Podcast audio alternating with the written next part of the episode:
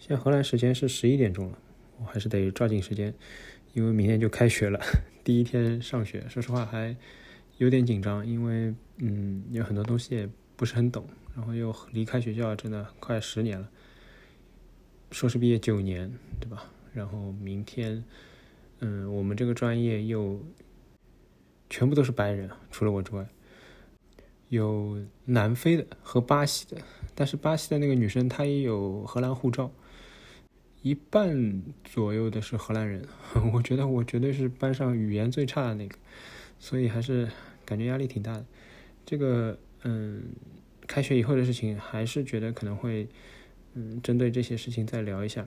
所以呢，赶在开学前，把我一直想说的一件事，想抓紧，嗯，作为第二期节目，其实我已经想了蛮久了，想把这个话题聊一下。就是我来了之后啊，我就一直有一个感觉，当然一开始是玩笑了，那就是荷兰人就是欧洲上海人。首先这个类比啊。我不确定说荷兰人这个范围准不准确啊？呃，当然肯定不准确了。就是就目前为止，我还没有去过荷兰别的地方比较深度的，不管是玩啊还是住啊。这期节目现在十一点钟在录的一个原因是，今天帮小凤安顿到海牙那边去了，所以之后可能会在阿姆斯特丹和海牙两边看看吧。但是也是非常距离非常近的两个城市啊。那。我只是想说类比一下，对吧？那整个荷兰或者整个欧洲大小，也只能说整个欧洲才能跟中国相类比一下。那么欧洲里面的一个国家类比到中国的某一个地区，肯定是不严谨啊。但是，嗯，这个就是我的一个刚来之后的一个玩笑话。慢慢，我就这个玩笑仔细思考了一下，我就想说，为什么我会有这样的想法？我去别的地方，或者在欧洲别的地方，我可能从来没有考虑过哪个地方的人会像中国人，或者像中国某个地区的人，对吧？所以这一期我就想简单聊几点。第一点呢，就是我还没来之前，就有人跟我说荷兰人很精的。我还在别的地方，比如说小红书啊什么，会刷到说荷兰人很精的。精这个字啊，基本上是我从小到大听过的对上海人比较集中的负面印象。我不知道这算不算对荷兰人的负面影响啊？但反正，很多人来了之后，可能默默也接受了，是荷兰人很精这个状况。他们呃会买二手的东西，他们会把自己不用的二手东西卖掉，然后他们对钱或者在时间，我不确定，就是对于这方面的花销这方面的开支上面的一些行为，会让人觉得很精。他们甚至会在很多二手的平台上还价。到了荷兰，必装的几个软件之一，很早就有人推荐你要去装他们这里的二手市场的一个软件，因为大家都会在上面卖东西、买东西。嗯，我们在这边的朋友，当我们要去宜家买柜子的时候，人家也会问我们说：“你怎么不考虑二手市场看看呢？对吧？”但不管怎么样，“金”这个字的确是我第一个，我觉得是把。荷兰和上海联系在一起的一个纽带，然后呢，我们刚来没多久的时候就在附近转转嘛，然后也去过莱顿大学，因为小峰要到那边读书嘛，然后到了莱顿大学的食堂，就看到食堂里有微波炉啊，我大为震惊啊！大家原来可以带饭，嗯，带饭去食堂转，中午也可以的，有微波炉嘛，对吧？我到了荷兰，我就觉得好贵呀，这个物价。跟之前的感觉，跟之前来欧洲的感觉不太一样，不能说完全不一样，只是比过去来欧洲的时候要贵。等我上个月去意大利玩了一下之后，我就意识到，原来其实意大利也没怎么变化，但是主要是荷兰贵，荷兰比意大利贵挺多。当然，我也刷到说德国也比意大利要贵，对吧？啊，无论如何就是意大利便宜呗。但是一开始我以为这是我们。的感受就是刚来嘛，然后可能也没工作、没收入一段时间了，或者你拿中国的转换过来，或者拿这边的所有东西乘以八啊，随着这个汇率的水涨船高，对吧？你把所有的东西乘以八，你都感觉哎，都好贵啊。但是食堂有微波炉这件事情，我就觉得啊，原来你们也觉得贵是吧？然后就有些人就到食堂来了嘛，我们在食堂的时候快中午左右。他们会自己带饭的，然后也有荷兰人，呃，跑过来之后可能自己摸出一个苹果开始吃，然后也有荷兰人在下面开会的时候自己拿着保温杯或者自己拿着杯子开始倒水开始喝。因为那个时候还是放假嘛，所以有些感觉也不是学生，可能是教职工什么的。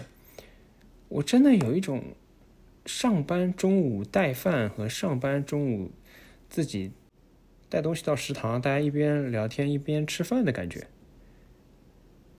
这是对于荷兰人，可能我觉得还不至于到京吧，就到省有一个比较直观具体的感受看到了。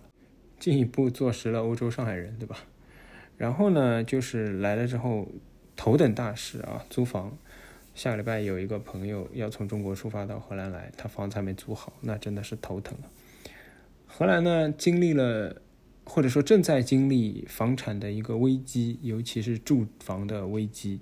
这个危机不是我危言耸听，而是几乎所有荷兰人跟你聊天的时候，同学、呃、老师、朋友、房东。跟你说的时候都是用 crisis 这个词的，啊，简单的说就是租不到房子，然后房子都很贵，然后很贵之后还是租不到房子，诸如此类。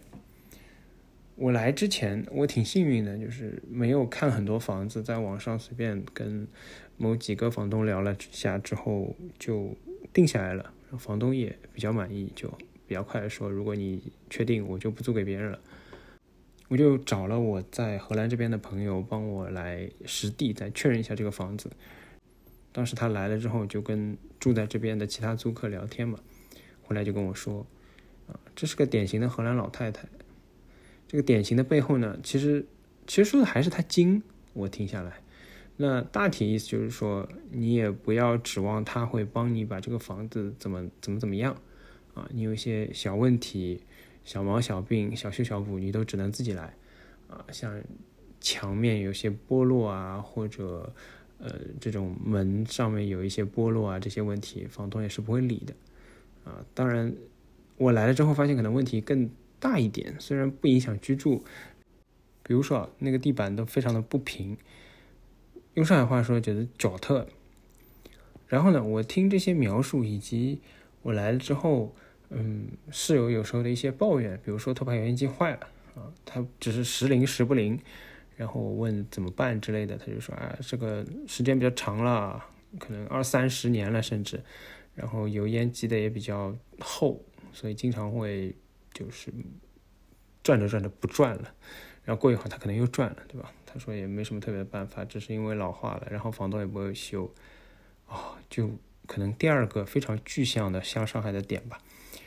有一次，嗯，C C 啊，就是我我台比较早期的，最早一两期的时候的嘉宾，就跟我疯狂吐槽过一阵他在上海的时候住的上海房东，加上这个目前荷兰的这个住宅状况推升的租金价格，我基本上就是上海我租出去的房子，补贴我荷兰租的房子基本上就是扯平。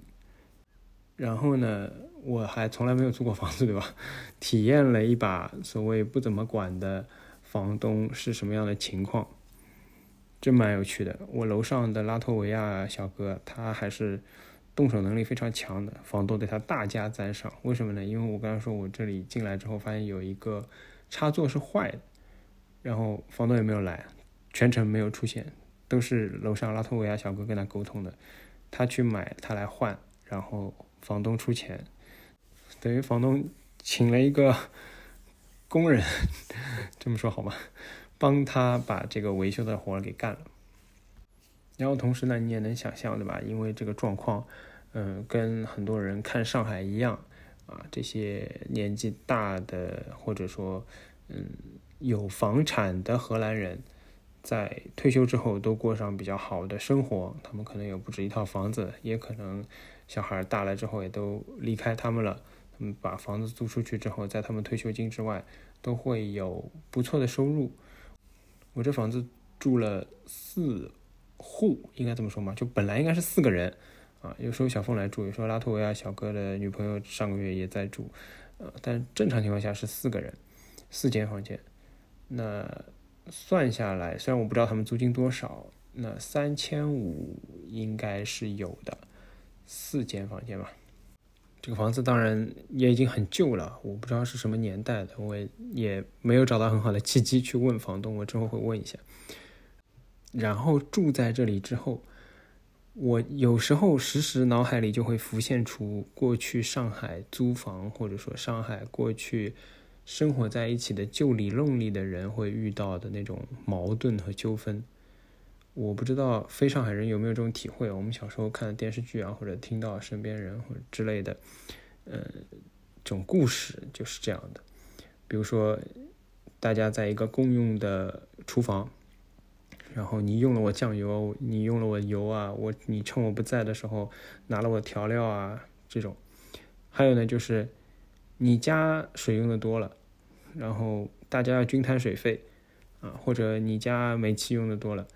之后吵到之后呢，就是要求肉眼可见那个多用的人多付钱，或者就是再进一步吵得不可开交了，想办法就是分装水表、分装电表。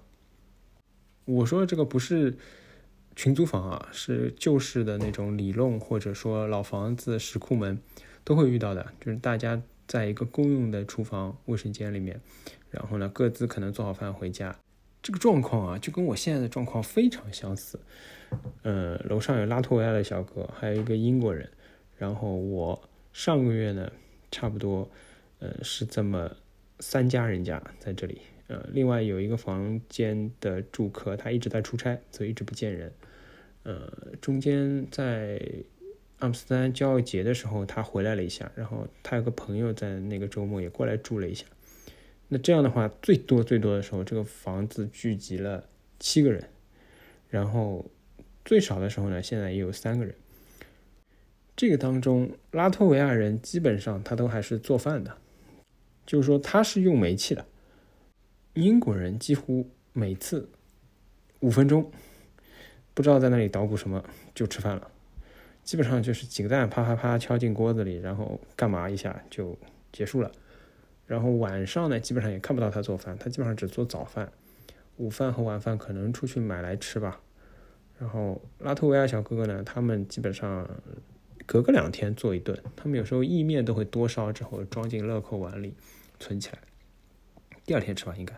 他有时候出去打工什么的不在家，然后可能会带饭吧，我也不清楚。只有我们一还没开学是吧？二两个人在家。这个能源的使用，就他们这边水电煤啊，统称的这个支付方式就是 utility fee 嘛。能源的使用上面应该是最多的，而且我们做饭又复杂，我没有半小时一小时下不来，我已经算是做饭比较快的了，对吧？两三个菜弄一下，嗯，真的从洗菜开始，我有时候觉得我在厨房一天用的水，可能比他们所有的水加起来都多。洗澡我不确定他们 用多少水啊，但是肯定我一顿饭用的水比他们除洗澡和上厕所之外啊，就是局限在厨房里的话，比他们一天用的都要多。那我想这个水电煤到时候均摊怎么摊呢？包括天然气其实也是一个概念。我们两个人在这边，然后两个人要洗澡，欧洲这个能源危机之后。的这些公共使用费用到底是怎么样？我其实还没有一个体会。之前听朋友说的，啊，说他之前可能一个月的天然气就二三十，然后去年在俄乌战争之后跳到将近一百，九十到一百。那我想这个也太夸张了吧？他一个人住，这个要翻四到五倍这么大。我们如果四个人这样，那我这个账单岂不是天价？而且我做饭有火。天然气用的比较多，你想中国人有些菜，什么红烧肉啊，或者是什么汤啊，主张小火慢炖的，我这个要用多少煤气啊？我要烧多久啊？那还对应的就脱排油烟机啊什么，基本上我觉得我在厨房的这个占用的时间也好，或者用的这个能源也好，比他们加起来应该都要多。这两天房东刚刚跟我们说关于八月份的这个水电煤的情况，采用了一种非常，他人头算，啊，拉脱维亚小哥两个人，我这儿两个人，然后长期出差那个不在的也是一个人头，楼上的英国人也是一个人头，六个人，我们付等于三分之一。啊，我大为震撼，我这个便宜占大了。不在的人也要出这个能源费，他好像也没有什么意见，他就能接受。甚至于，如果我们没有更多的人进来，他摊四分之一，其实还挺多的。现在更多的人进来之后，他摊六分之一，其实还行。我觉得上个月六分之一是四十几块，总价是两百八十五块，我们摊了九十五块。所以，我是不知道这些其他住址人怎么想的。当然，楼上拉脱维亚小哥哥他跟我是有点怎么说呢？共同战线的。他是 虽然我没跟他沟通过这个事情，但是他对于这个嗯出两份钱，他觉得很好。然后他就说，如只要不是整月都住着，因为他女朋友也去上学了，去另一个城市了啊，有时候可能会回来，他不会多贪钱的。房东也表示，这是他们现在的方案，就是只要这个人不是整月住着，就不会多摊你一个人头的钱。哦，那小凤后面可能周末，甚至他周五没课，一个礼拜可以最多来三天。这样的话，他也只用摊，就他不用摊钱，我只需要出四分之一的钱。再加上我又是那个用水、用电、用煤气最多的人，我要洗菜，然后我碗也比他们多。就整个就是什么都比他们多，用的也比他们多，但最后只是贪这一点。我不知道，如果全是欧洲人的话，大家这个生活习惯接近，问题可能还小一点。尤其是我这种做饭时间这么长的，我不知道后面会不会有矛盾。嗯，当然我也觉得也没什么矛盾，反正这个事情现在是就是只通过房东，我们不直接接触，就是直接按照房东说的把钱打给他。但是这个问题真的也是过去上海常常发生的问题，过去的矛盾就导致大家一人装个水表、电表。但是我们这个只有一个煤气灶啊，所以不会发生这样的事情，也没办法处理。以后怎么样，只能拭目以待了。这是关于房子有关的一系列的吐槽啊，跟上海相像的地方。然后最后说一个。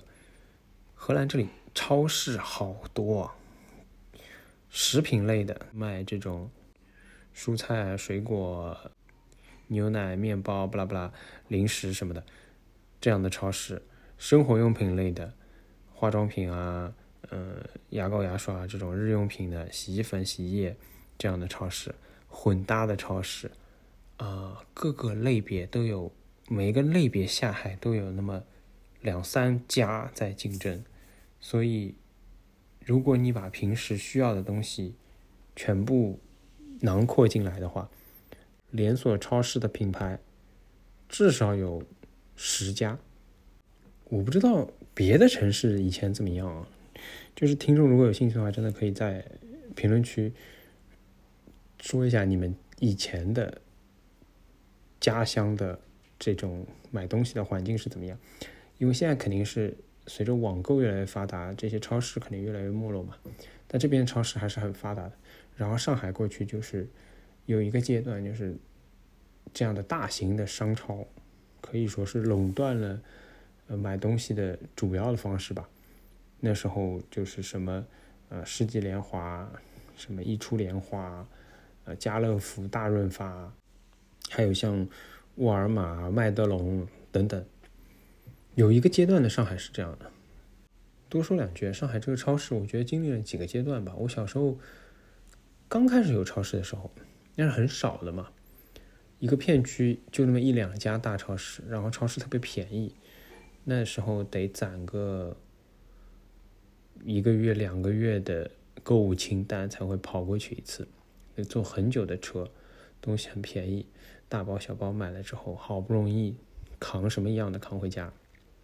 后来呢，就发展到像我说的，大超市特别多，然后竞争，整个超市扛起的商圈，因为超市下面有吃饭，甚至超市下面有买衣服，然后超市上面有停车这样子，超市有班车，班车又带给你生活的便利和免费嘛，这个东西就不要钱，甚至有人上下班都会搭那个班车，如果嗯路线凑得上的话，还会有人研究。因为如果你只是搭车的话，有时候又不行嘛，会被超市或者那个管车的给赶下来嘛。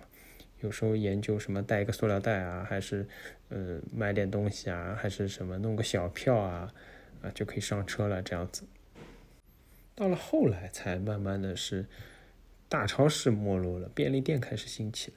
有一个阶段，虽然上海便利店呃数量开始多，那时候什么可迪啊、好德啊，基本上在我初中的时候。就是两千零三年开始就非常多了，但是其实有一个阶段，尤其是外来的这些便利店是不太被接受的，像 Seven Eleven 啊、罗森啊这种刚出来的时候，因为贵，啊，你不适合精打细算的地区，其实，然后慢慢慢慢的嘛，嗯，随着网购被普及了之后，大超市没落了，你要买东西，有时候是。被逼的，或者说你买一些小东西吃点饭什么的，价格都水涨船高了，显得便利店反而不那么贵了。现在来看，那些什么便利店的咖啡啊什么的，反而就变成了廉价的代名词了。所以我觉得上海的这种商超是有这么一个变化的历史的。说回来啊，荷兰有这么多超市，那么对应的，它这个超市就各自推出自己的这个会员计划，当然有些是没有会员计划的。门口还有一个比较便宜的超市，他就不搞会员，感觉就是直接便宜，也不搞那些虚头巴脑的东西。但是呢，有些，嗯，我现在体会到的是最便宜的和相对比较贵的，它分别都是有会员计划的，然后我也都加入了，对吧？这个东西就我不知道别的地方的这个人民群众怎么看啊，反正对我来说，我是可以说是乐此不疲吧，就是参与这种，然后积分啊，然后捣鼓怎么。呃，省钱啊，我不知道别的地区，我再重复一遍啊。但是至少在上海，还是大家喜闻乐见的。我有一个朋友，他跟我说的就是，我对于什么理财产品啊，赚多少钱啊，可能不是很感冒。相反的，什么双十一省多少钱啊，我什么时候在哪个超市，通过什么方式，我可以买到怎么怎么样的。最便宜的牛奶啊，又便宜又新鲜，然后比订奶可能都划算，甚至可能掌握好这个规律啊，经常在需要的时候晚上蹲在那个 A P P 上，或者是蹲在某个超市的呃实体去买，他觉得这个的乐趣是更大的啊。恰好这个是个上海人，所以给我的印象就是，好像这一点也很上海，就大家很乐于，因为精嘛，对吧？这个“精”这个字啊，最后我就要来讲讲这个事情。这个其实是，你说它是恶名也好，或者说是差评也好，负面评价也好，它其实体现一种就是你愿意算，或者你更会算。但其实算这个事情是可以锻炼出来的嘛。中国人有不会算的吗？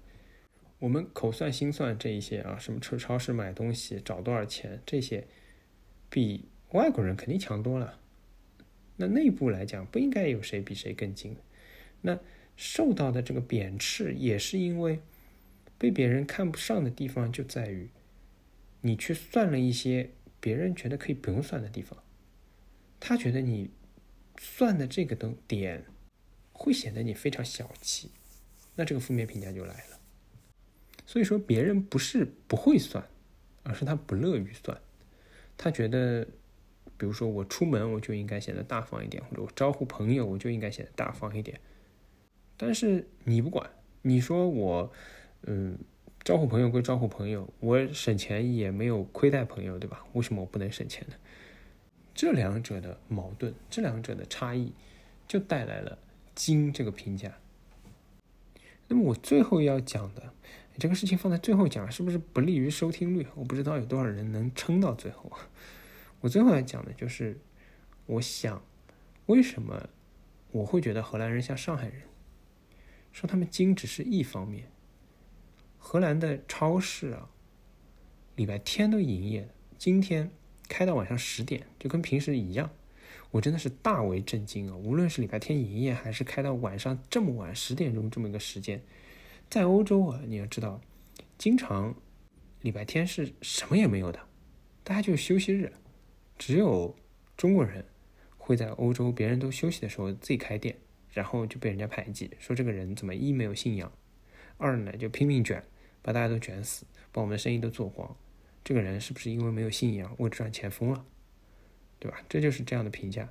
但是荷兰人，人家也不在乎信仰，他们也工作七天，而且也工作到十点，而且无论是民众还是这些大的商业集团，还是参与在里面的工作人员，好像都没什么问题，都对这个司空见惯了。好像巧的是呢，我来的时候，我带了马克思韦伯的《新教伦理与资本主义精神》。